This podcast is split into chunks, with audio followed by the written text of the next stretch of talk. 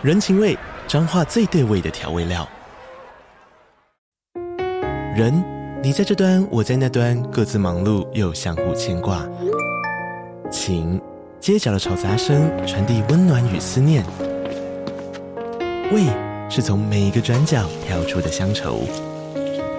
这里是彰化县政府 Pocket 节目《彰化早咖》，我是主持人内克。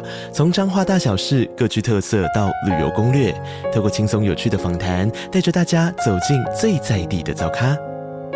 准备好了吗？彰化的故事，我们说给你听。以上为彰化县政府广告。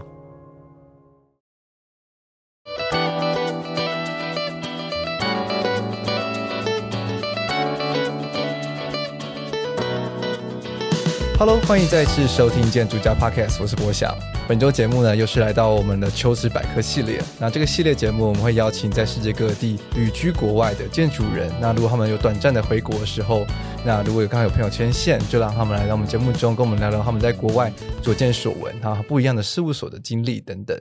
那今天这一节目的来宾呢，是借由我们之前在 Collection 的 RDKL 的这个好朋友 Jack，他帮忙介绍的另外一位他的朋友。那这个朋友也非常的厉害哦，他叫 Brian。那他现在目前居住在加州 LA 的部分。那他的现在的公司呢，其实我觉得也是非常非常世界知名的公司。那他就在 Morphosis。大家都对于一些结构的建筑有所研究的话，那应该对这间事务所应该算是神一般的存在吧？就觉得他每一件作品都非常的厉害。那我们就话不多说，马上来欢迎 Brian。嗨，大家好，我是 Brian。是，那 Brian 今天能来录音，其实非常的难能可贵，因为他其实录完之后马上就要飞回美国去了，所以真的是用了非常短暂的时间来让他跟我们听众们分享。那今天我们的录音时间也稍微比较短暂，所以这期节目也会稍微跟往常比较短一些。那我们就用所所限的时间来好好聊一聊。那其实 Brian 的经历非常特别，他在丰甲读完了书了之后，他其实就前往了美国加州去读书。那其实呃前往的学校是 c y a r c 不知道听众们有没有听过？那这间学校我自己觉得还蛮特殊的啦，算是全世界少数是以建筑，就是应该说只有建筑科建筑系的一个学校。对对，那它的全名叫做 Southern California Institute of Architecture，那它就是中文的话应该会翻成南加州建筑学院。对，那基本上有很多说法不太一样。对对对。那其实我觉得我们在过往的节目中，其实通就是我自己很爱提这所学校，因为这所学校的的存在，就是让我之前在美国游学的时候，非常的就是很惊艳啊。对，就是学生们的作品啊，然后他们思考的方式，他们作品的呈现等等的，我觉得都算是一个跳脱以往我们在对于建筑讨论的时候的一个一个呈现的方式。嗯哼。那我有点好奇，就是当时候你在逢甲毕业之后，为什么会选择去 SciArc 就读呢？OK 啊、可能在说去 SAE 之前，我是逢甲之后，我先去到了呃 NCKU，就是成功大学。然后当时在成大的时候，其实也没有想那么多要出国去念书。然后读了差不多成大快毕业的时候，呃，我就想说，嗯，我希望到国外走走，我希望到呃国外去生活体验呃不一样的环境跟城市，甚至建筑。所以我就开始在二零一五毕业之后开始。准备这些流程，比方说你要准备英文，你要准备作品集各方面的。然后在这与此同时，你可能就会去像我，我我各方我这个人可能就是我喜欢做很多有趣的事情，所以我去接了 freelance architect，所以我接了很多建筑案，然后刚好有机会，所以有一些 client，所以呃他希望设计，所以我就很直接的就做这个。那当然我还有其他的工作，所以。嗯，你要像说现在的斜杠青年的或的社会，所以我可能当时就是很多有有趣不同的，在学校教书什么的，然后准备好了这些所有东西以后，在二零一九的时候就飞去这样子。我本来的 dream school 是 Bartlett，所以当时二零一九的时候，其实我是在伦敦的，对，然后 很有趣，加上因为当时英国呃二零一九颁布了新的政策，就是二零二零入学的所有学生。在毕业之后可以拿到两年签证，跟美国的这个签证类似，类似是，对不对？然后我那时候想说，哎，Why not？为什么我不 defer 我的 degree 从二零一九到二零二零？反正我都已经一两两三年、三四年才出来出国。那我当时就 defer 我的学位，然后到二零二零开始就读。二零二零大家都知道有 pandemic 的关系，所以爆发了。那在一九到二零的这这个 gap year，我在当时在伦敦，我想说好，那我飞回台湾找一个工作，OK，等一年，或我刚好在英国，所以我就想说，OK，我要试看看申请直接申请英国工作，用拿台湾的学历。是，然后当时我就我只能说我我运气还不错，嗯，我找到了一两个工作。Okay. 然后呢，我就在英国开始工作了。工作这一年，我当时在 in 呃 interview 的时候也跟老板说，呃，我明年二零二零要去读巴呃去读巴特雷哦，然后我可能在这边工作。他说 OK 好，没问题啊，也不错。所以我觉得就是在这个呃天时地利人和的状况下，我就在英国开始工作。所以我后来回来台湾换个签证，然后就到英国工作。所以在英国工作跟美国工作，我觉得。还蛮大的差别，我觉得蛮有趣，就是比我后来有觉得比较下，我觉得有点不太一样。然后再加上呃，后来因为疫情的爆发，在二零二零我在工作的时候，我想到了一个很重要的点是，是我我觉得这个点可以分享给在台湾的听众，就是因为很多人其实不是为了读书而读书，而是为了在生国外生活或工作，所以这点很现实，是因为国外工作其实不好找，是很难留下来，包含签证的事情。嗯、对，所以你得考虑到毕业以后有没有办法。更高的几率留下来。那当时我是 pandemic 之后，我的呃很多好朋友在当时有就读的那些人，他们毕业都找不到工作，从英国就回台湾了。是因为当时 pandemic 解雇很多人，然后经济各方面条件都不好，加上当时也是拖不久，嗯，所以呃后来我考虑到这个点，我在要重新复学去学校的时候，我就 drop 这个我的这个学历。然后当时因为建筑的。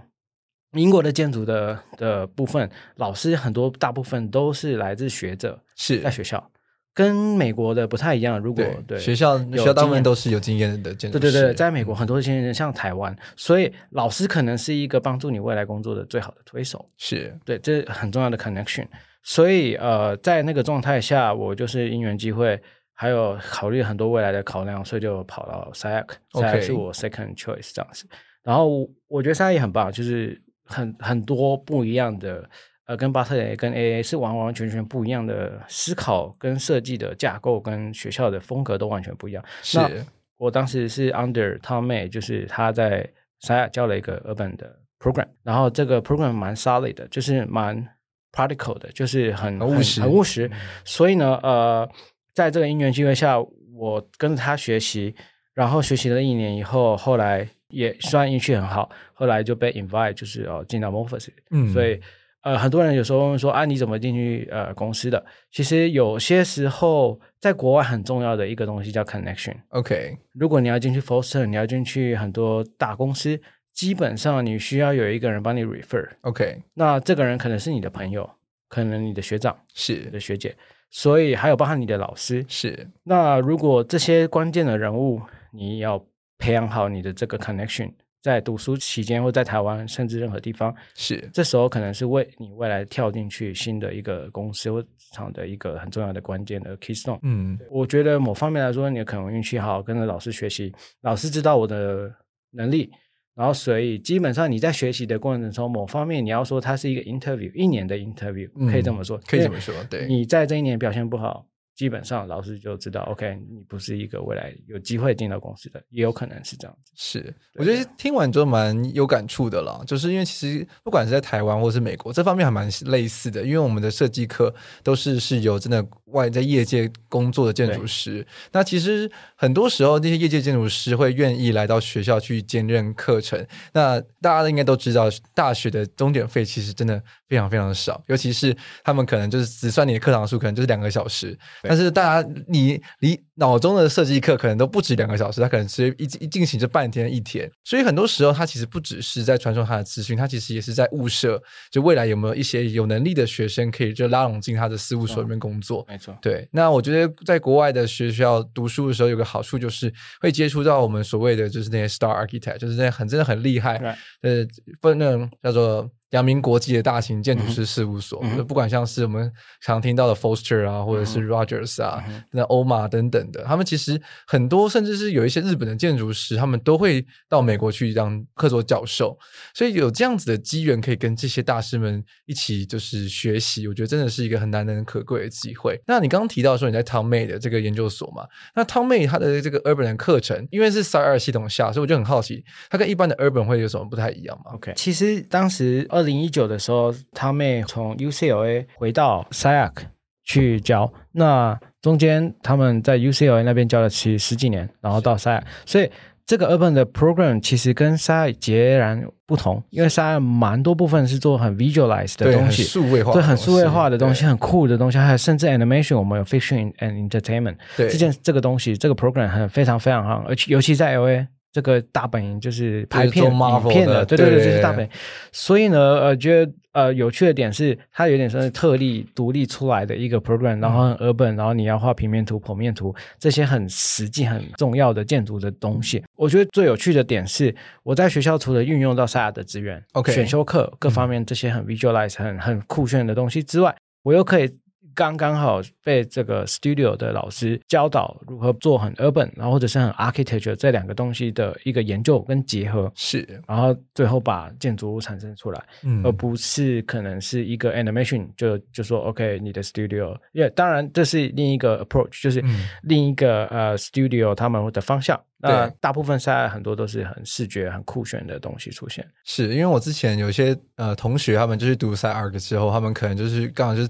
去读你刚刚提到这个 animation 的这个课程之后，他们可能就会被拉拢去，可能像是 Disney 啊，或者是 Marvel 系列，他们就是去做他们一些特效的产品，没错，就完全不是建筑人了啦。对，我觉得 我觉得 很酷啊，我觉得很酷的。因为其实说真的，建筑人很有趣。为什么？因为你接触到的人非常非常多。建筑你可以去做开发商，你可以去做材料卖材料，你可以去当建筑师，你可以当 urban 的各方面，你去可以去政府机构服务各方面的。嗯、所以我觉得建筑人是一建筑这件事情是很广的。你随时想要五年十年不想再画平面图、呃立面图、剖面图这件事情，你可以跑去做 animation。嗯，那。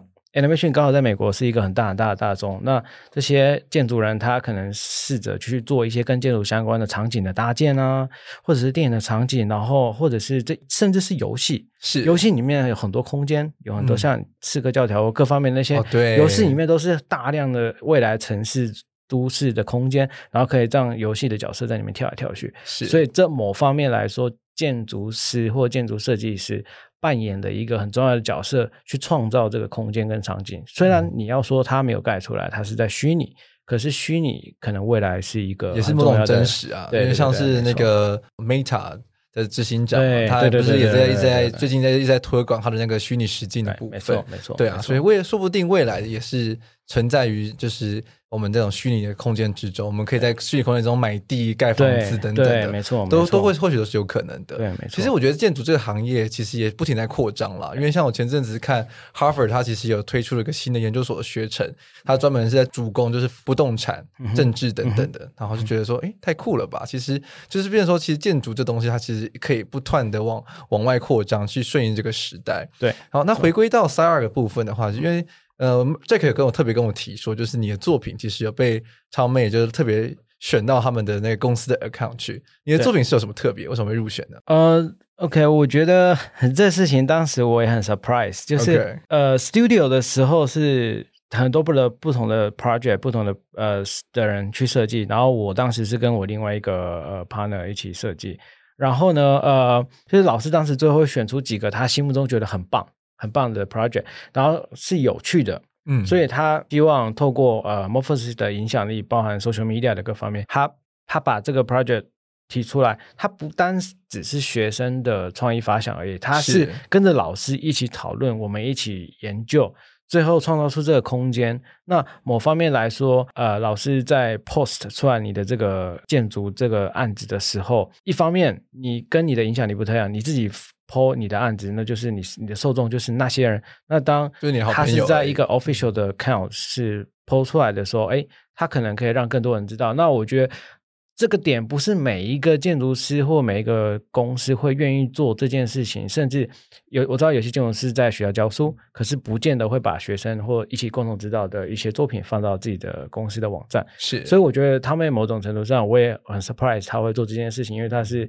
他可能他是大师，所以可能觉得哦，我我需要我的公司看，我就是只有这些东西，所以我觉得是蛮 surprise。然后我也很开心，是作品被选到在上面这样子。是。那至于你说有没有什么特别呢？我觉得应该是说，他们这几年、十年、二十年，他我们一直在学习的一些 idea，不是单纯只是设计一栋建筑，因为现在的。都市环境非常非常复杂，很多复杂的问题，包含 political、social、anything like culture。所以呢，呃，建筑不单只是一栋建筑就可以解决一个社会或各方面的问题，是需要可能是一个 cluster，就是一群建筑物或甚至一个很大的结果的建筑物的一个 community 去解决一个都市的某一个层面的问题，不是一百 percent 的问题，是某一部分。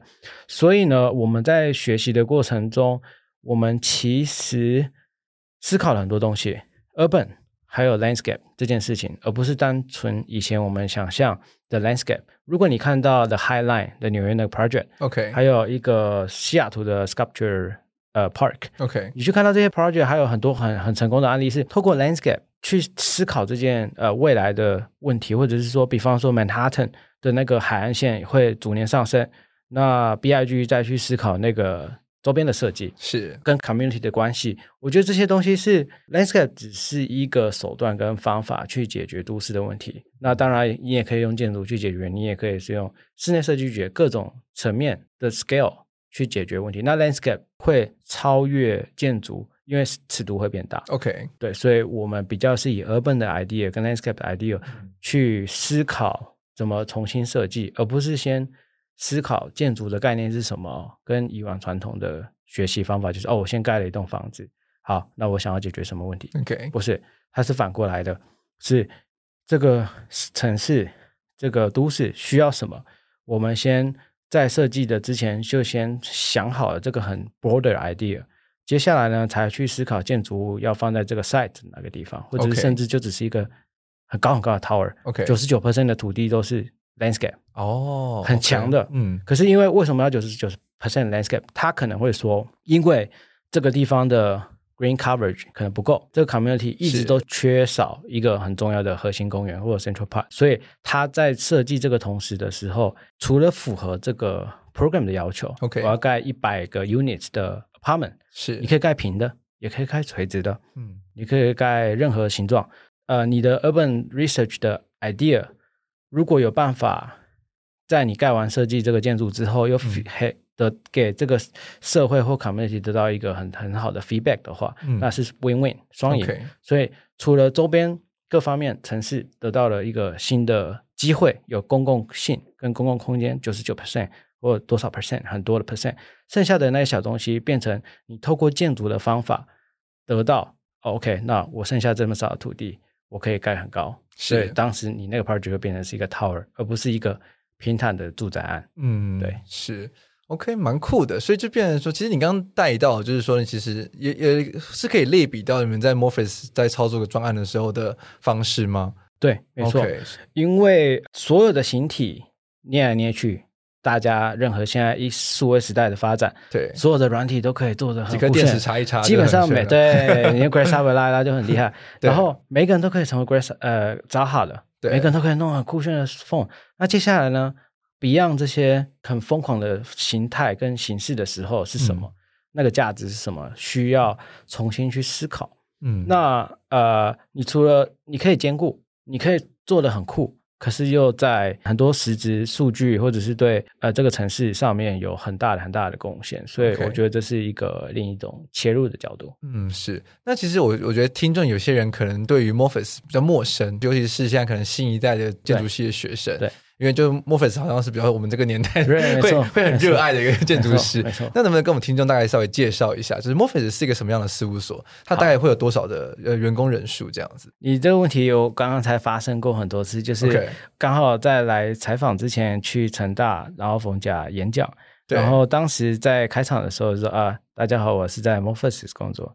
然后底下是鸦雀无声。然后我们的主持人是 Tom May，说 Who is Tom May？Oh my god！Oh my god！所以很有趣的点是，OK，好，那我好奇现在的 Young Generation 是看什么建筑？不一定要崇拜，你在看什么 case study？你在看什么？可能说不定你你在看的东西都是 Pinterest，所以你看的东西都是一堆图像，所以你没有知道那个人是在盖，可是你觉得哇，好酷，好看啊！Instagram 上面画一画，很棒。就哦，这个这个这个 image 很棒，OK，那就开始拿来做你的发想，是对，所以呃，你要说我怎么介绍呢？因为其实我当时也不是 Morphosis 的粉丝，OK，对，我不是我在大学的时期知道这个事务所做的很酷很炫的东西，可是我不算头号粉丝。那我也是因为到了美国学习，然后因缘际会到 SCI-Arc，对，我刚刚前面有讲的，我 Top Choice 是鲍雷，然后。到跟着这个，我都叫他爷爷啊，跟着 Tom 学习。那在这学习的过程中，我被他刺激影响很多。他已经现在七十八岁，他做了将近五十年的建筑，是他还是很有活力耶！天哪，每天 早上九点多到下午五六点，就这样是上班下班。他基本上可以不用来公司，可是他开口闭口都还是在讨论建筑，他还在讨论哎，最近有哪一个建筑师盖了什么新的 project，这些热情跟东西。已经超越了建筑本身的专业，你那个热情是有的时候你做建筑做久了是是会累，是，然后你会被这些人启发，你的同事、你的老板就哇塞，这些人 Gary 八十八岁，他现在也是每天早上九点十点对啊上班，然后是五六点下班，嗯，这些人都已经是你爷爷或者是甚至很多。年纪很长的这些人，可能都已经不知道在退休，在哪个世界的海边上面，然后躺着在那边度假。可是这些人还是燃烧着他的建筑热情，然后每天跟你讨论这些建筑的事情，我觉得是很感动的。所以我觉得很珍惜在这些大师，不一定要大师，就是一般这些建筑师下面工作。对，所以至于你要说怎么介绍 Mofus，我会说他们被很多建筑师影响。那一个很重要的建筑师是。呃，科比，呃，科比影响了很多，影响了我觉得全世界超级多。对啊，那另外一个很重要的建筑师是 James Starling。OK，James Starling 是很早期的英国的建筑师。嗯、对，那每一个建筑师都会被很多不同新的或旧的建筑师影响。那这我觉得他秉持着这些之前他被影响的这些建筑师的 idea，然后去产生出一个新的、全新的，或者是。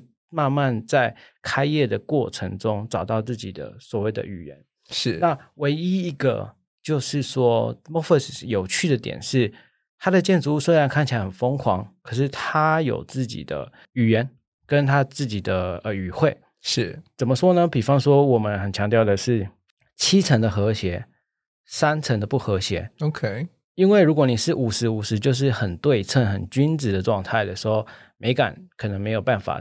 从中产生会比较像是呃比较 dominated 一点，就是是一种那种仪式性比较强烈的中轴线对称性非常非常强烈的建筑。是他们希望用透过七十 percent、八十 percent 甚至九十十这件事情的对比，造成了一个很动态，OK，很动态的立面，或者说你很动态的空间的呃布局。所以我觉得很有趣的点，一直秉持着这个概念，然后去创作。空间的复杂是对哦、oh,，OK。然后我自己对 Tom May 的印象是因为她之前会来我们学校评图，嗯、然后她就每次都系一条颜色很鲜艳的领带，right。然后每次评图的时候都都还是很疯狂。有发现了吗？嗯，为什么她每次只有在某几个小地方 detail 做彩色.因为一样的原理是一样的，黑色西装是彩虹袜子，对，领带也是彩虹的.剩下全部都是素的。OK，这个就是我。我要讲的他们的美感，不是每个事务所都要这样子的关系，是。可是这个关系存在于在我们像我是 Young Designer 在公司，所以在公司的过程中，你不能设计你想要的东西，是。你是要符合公司想要设计的东西，是。那你在设计出来的美感上，不是每个人美感都一样的，嗯、可是会有一些基本的逻辑跟 idea 去控制你的美感，控制你的设计的方法跟语言，是。那其实我们聊到 Tom May 啊，其实我们觉得大家都会很好奇，说到底他是怎么创作的？因为像是如果讲到一些像是中国很知名的 MAD 的话，他们就是会用粘土的模型去操作，然后再转用电脑去扫描它的 Maya 或者 Rhino 去制成这个三 D 的 model。对，那因为像你们的作品，其实也某种程度上也是一种疯狂的状态了。是，那你们你们那些东西是如何创造的呢？OK，呃，应该是说呃。Mofus 在有一个东西上非常有名，就是模型，是。因为他们做了疯狂很多的剖面模型，OK，真真实的实实体模型，是。他们会在设计的过程中不断的长出这些新的模型，然后放在桌上，把所有的 generation 都放在桌上，iteration，然后呢再去比较这些每一个的优缺点，然后当然在这个过程中是有演化的，OK，对，然后。剖面可以看得出来，空间他常常讲，剖面是空间，平面是组织，是因为组织是一些 program 跟 program 之间的关系，比方说动线、楼梯，这些都是很靠近的，跟一些 program 都是大家设计的方法。真正的在玩空间或者是设计空间的时候，是当你设计完一个东西后，把它切开。然后看见就像你在买水果一样，把什么东西都切开，你就会知道内在好不好，不好，OK，再下一个，类似这样。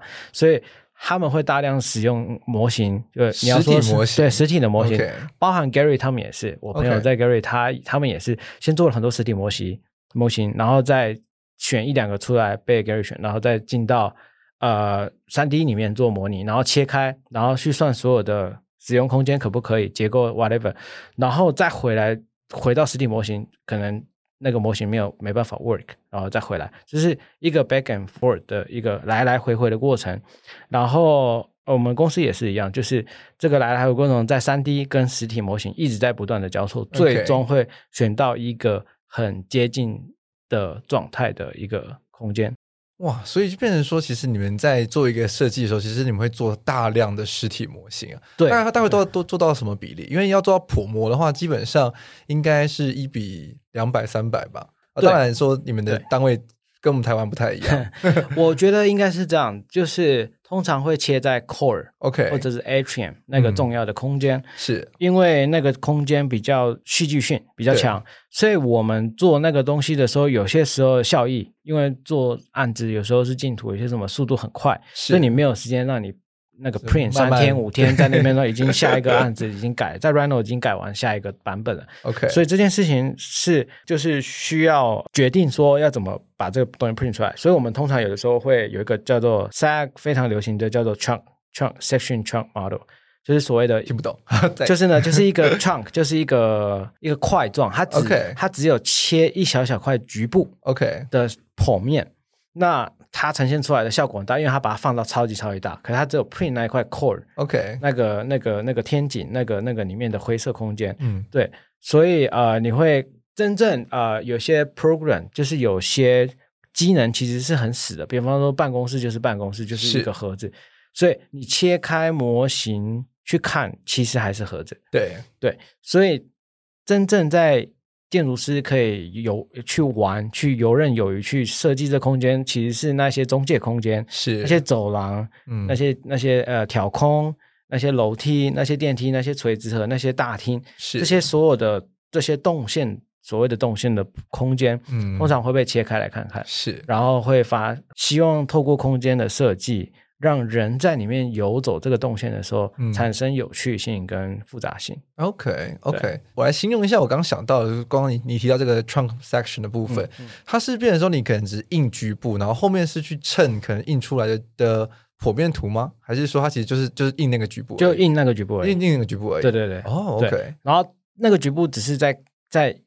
在看那个 section，嗯，那真正接下来你要去看其他地方的时候，又再回到电脑去哦。他、okay. 他印那个东西的那个局部，就只是看那个局部的空间，OK 的的组织跟结构或空间的感受，OK。它因为实体模型你可以放人进去嘛，对对对，对，然后然后你可以真的印很大，然后你可以就直接这样子呃蹲在桌子旁边，然后看着这个模型，OK。那实际上，你又进到电脑的时候，又是把这个模型切开，嗯，然后呢，看看这个这个模型跟这个空间是不是可以在平面上符合。如果不行，哎，又又要回又要回来回来模型。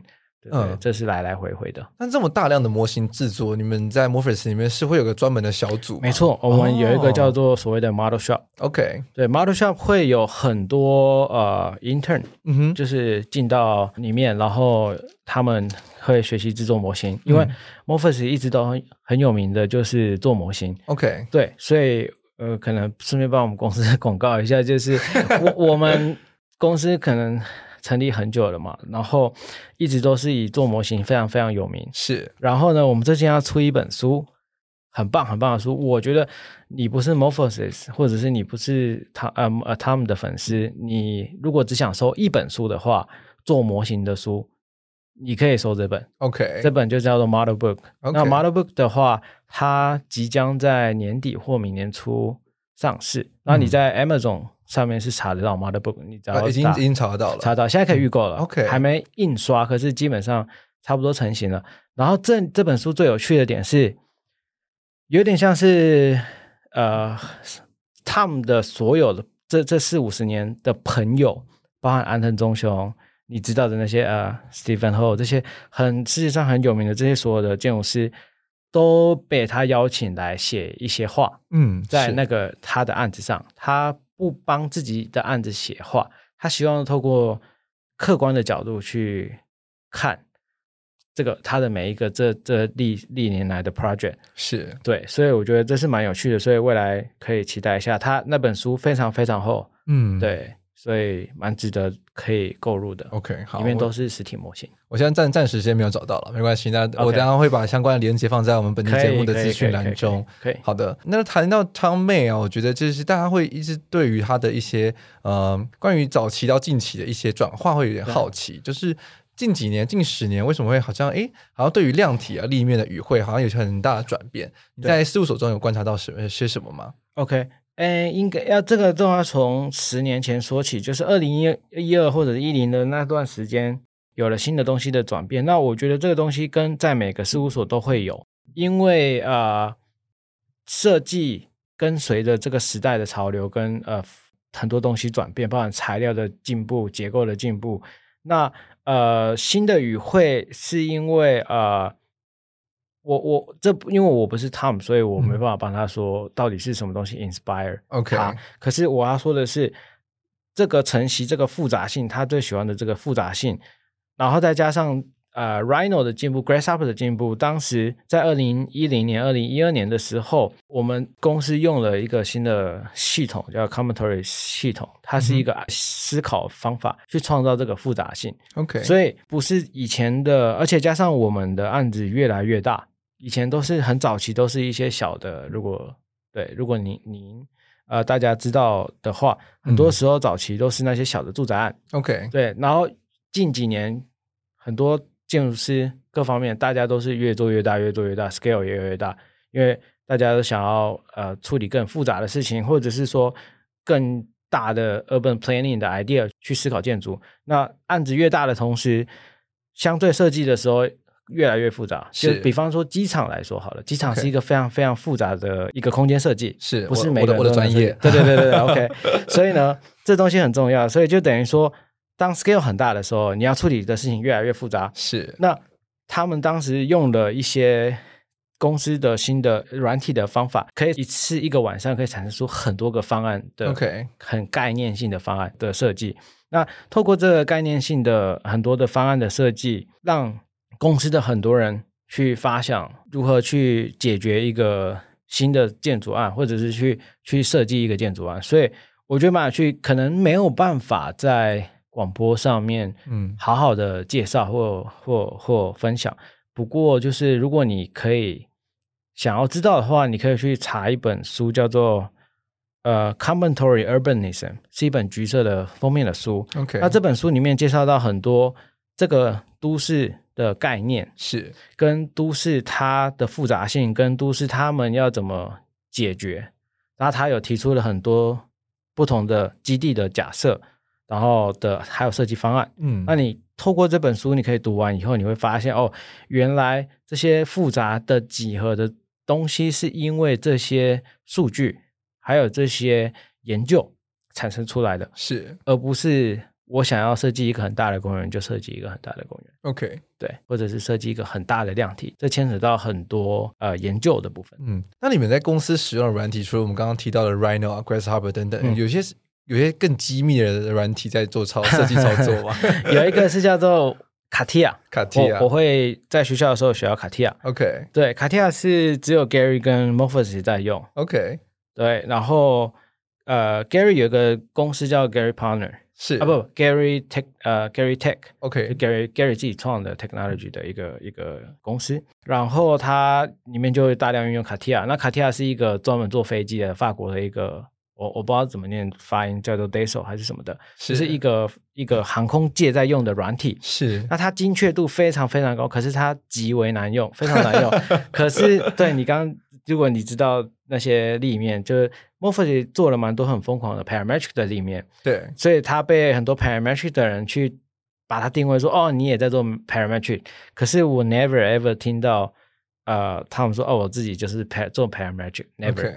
对，我觉得蛮有趣的点是，当你在做那东西，你会被归类说，啊，你是好像在做参数化设计啊什么什么。可是说真的，可能对他们来说，那只是一个立面，那就只是用电脑去做一些。他想要呈现的 pattern，或者是想要呈现的.呃立面的一个一个氛围。是，那透过这些高科技的东西把它制作出来。对，所以我觉得蛮有趣的点是这个。是好的，那在节目的最后，当然还是要问问看，如果假设有一些台湾的学生啊，未来也想要去参进到 Morpheus 的话，你有没有什么想要跟他们建议，他们必须要学会的技能或者是一些管道？OK，首先你可能要先认识 Morpheus 的人，因为我也没有申请工作，OK，所以我是因为被邀请，所以才到公司里面工作，所以我不是自己申请的。那另一方面是，不管你要去 Morpheus 或去哪一个呃大师的事务所。其实很多时候，你出国留学是一个很大很重要的管道。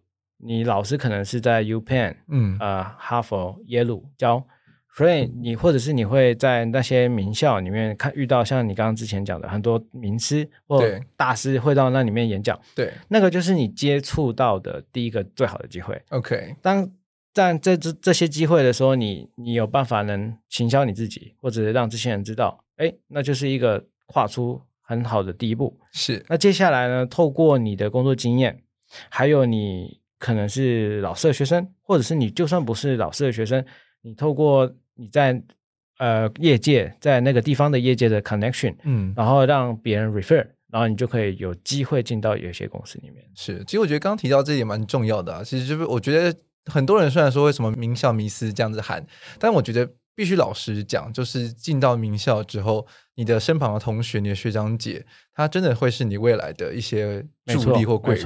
对对对，所以要人要做好，就是不要做坏事，因为圈子在国外很小的。对啊。然后这些所有 connection，说真的，你说啊，我不想要花时间在这种 social 的上面，我 social 好累哦，每天都出去跟人家喝酒、打屁、吃饭。嗯。可是某方面来说，这些时候，有些东西是未来你在一个 party 上，你认认识到，说不定是你未来的 partner，你的贵人，对啊对嗯、说不定你认识到另外一个哦，因为建筑圈的聚会，你可能认识到呃其他呃厉害的，呃，比方说 Normal Foster 的员工，那你透过那员工，你跟他成为好朋友，然后后来后来哎有机会，他帮你引荐，然后进到那个公司，我觉得这是所有东西都有可能发生的，对，因为在国外很强调的是关系。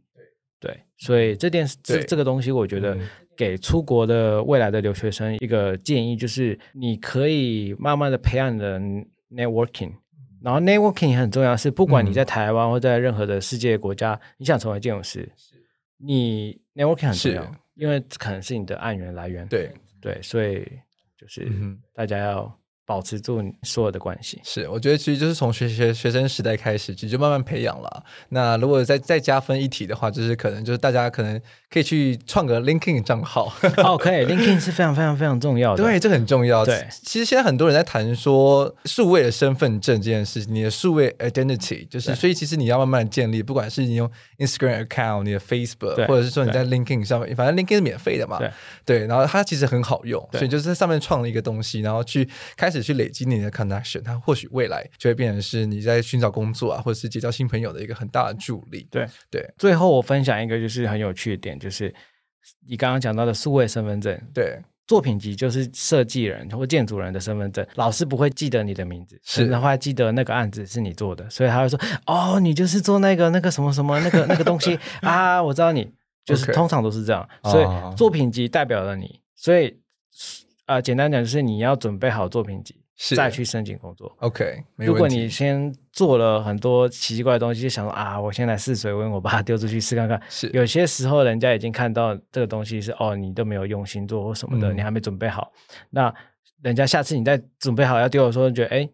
这个我已经有印象了，这个案子或什么的，所以我觉得作品集在国外 connection 相对亚洲人比起其他外国人来说是少的，所以你的 portfolio 会变得很重要，就是让所有的外国人记住你。嗯哼，你的 Instagram 也是，是。你的各各个任何 social media，你要让把自己的作品 post 出来，或者老师帮你 post。